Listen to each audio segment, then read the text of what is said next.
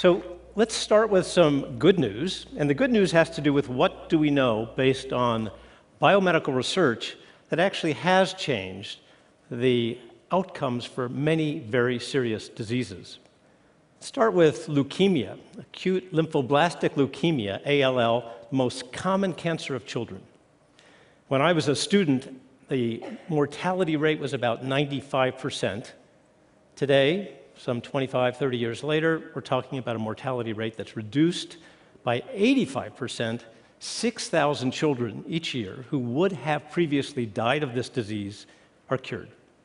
But if you want the really big numbers, look at these numbers for heart disease. Heart disease used to be the biggest killer, particularly for men in their 40s. Today, we've seen a 63% reduction in mortality from heart disease. Remarkably, 1.1 million deaths averted every year.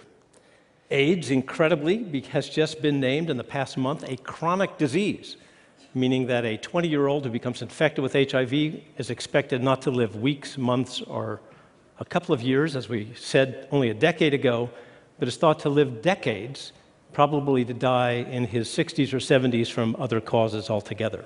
These are just remarkable, remarkable changes in the outlook for some of the biggest killers. And one in particular that you probably wouldn't know about, stroke, which has been, along with heart disease, one of the biggest killers in this country, is a disease in which now we know that if you can get people into the emergency room within three hours of the onset, some 30% of them will be able to leave the hospital without any disability whatsoever. Remarkable stories, good news stories, all of which boil down to understanding something about the diseases that has allowed us to detect early and intervene early. Early detection, early intervention, that's the story for these successes. Unfortunately, the news is not all good. Let's talk about one other story, which has to do with suicide. Now, this is, of course, not a disease per se, it's a condition or it's a situation that leads to mortality. What you may not realize is just how prevalent it is. There are 38,000 suicides each year in the United States. That means one about every 15 minutes.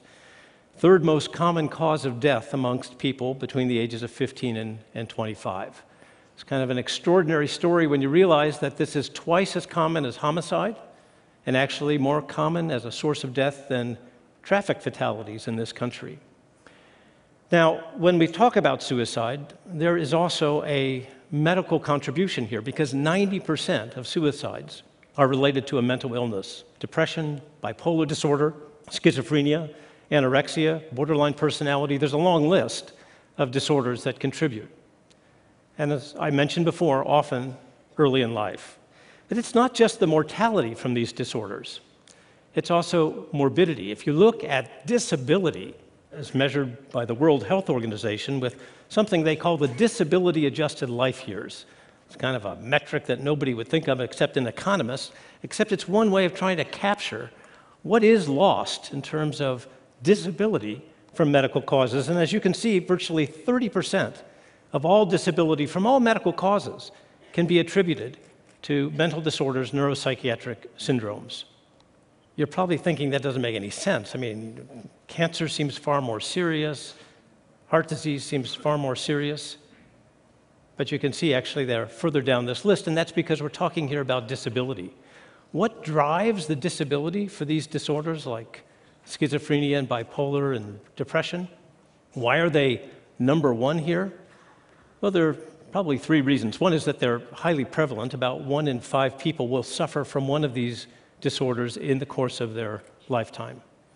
The second, of course, is that for some people these become truly disabling, and it's about 4 to 5 percent, perhaps 1 in 20. But what really drives these numbers, this high morbidity, and to some extent the high mortality, is the fact that these start very early in life. 50 percent will have onset by age 14, 75% by age 24. A picture that is very different than what one would see if you're talking about cancer or heart disease, diabetes, hypertension, most of the major illnesses that we think about as being sources of morbidity and mortality.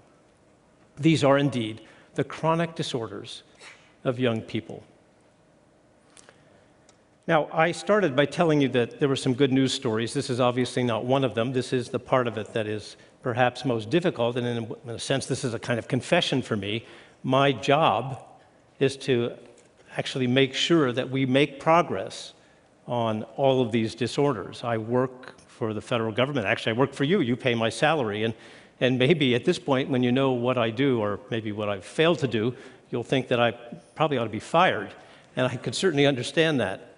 But what I want to suggest, and the reason I'm here, is to tell you that I think we're about to be in a very different world as we think about these, these illnesses.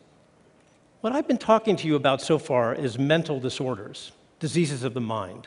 That's actually becoming a rather unpopular term these days, and people feel that for whatever reason it's politically better to use the term behavioral disorders and to talk about these as disorders of behavior. Fair enough, they are disorders of behavior and they are disorders of the mind. But what I want to suggest to you is that both of those terms, which have been in play for a century or more, are actually now impediments to progress. That what we need conceptually to make progress here is to rethink these disorders as brain disorders. Now, for some of you, you're going to say, oh my goodness, here we go again. We're going to hear about a biochemical imbalance, or we're going to hear about drugs, or we're going to hear about some very simplistic notion that will take our subjective experience and turn it into molecules, or maybe into some sort of uh, very flat, unidimensional understanding of what it is to have depression or schizophrenia. When we talk about the brain, it is anything but unidimensional or simplistic or reductionistic.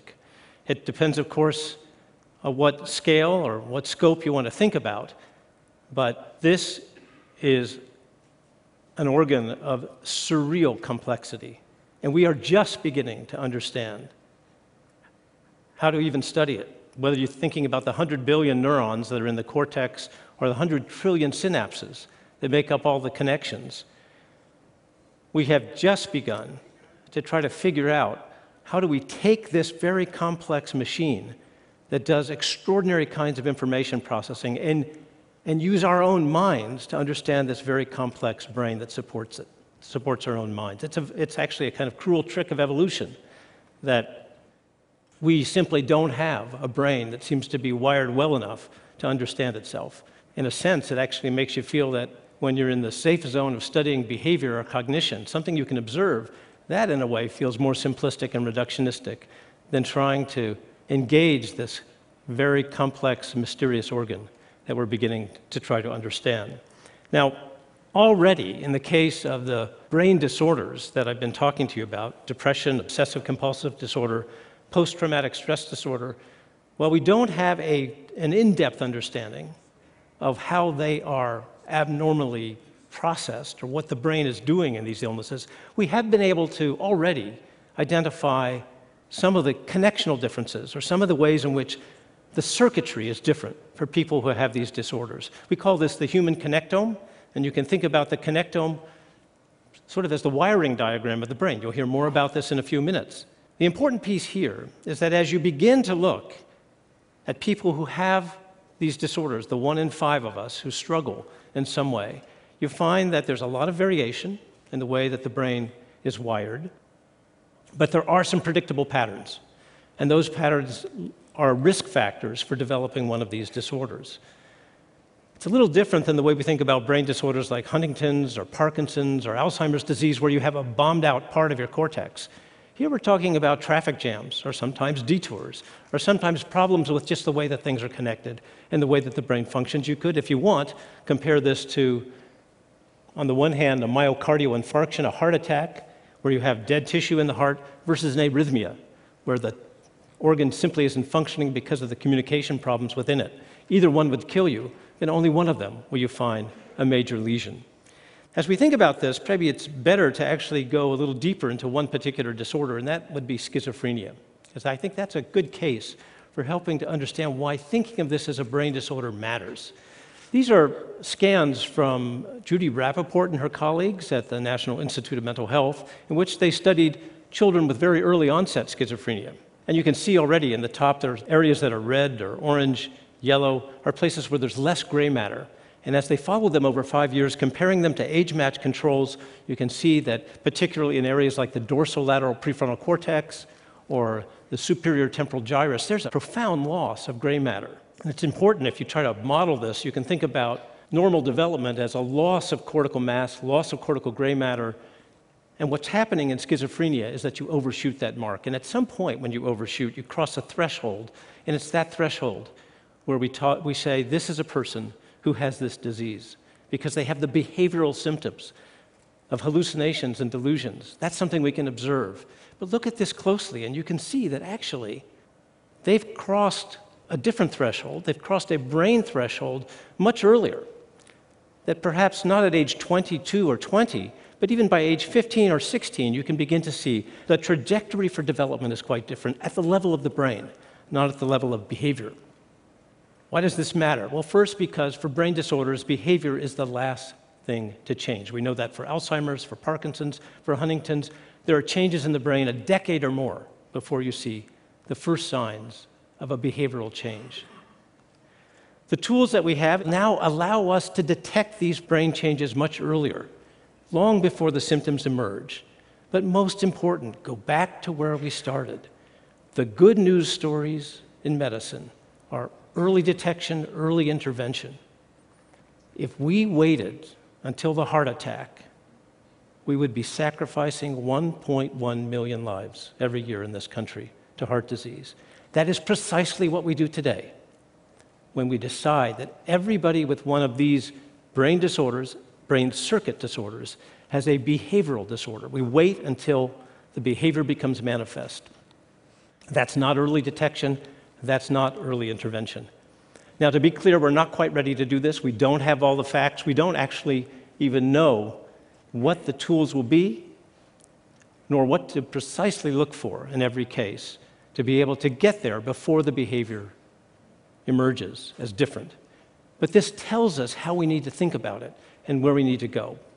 Are we going to be there soon? I think that this is something that will happen over the course of the next few years, but I'd like to finish with a quote about trying to predict how this will happen by somebody who's thought a lot about changes in concepts and changes in technology. We always overestimate the change that will occur in the next two years and underestimate the change that will occur in the next 10. Bill Gates. Thanks very much.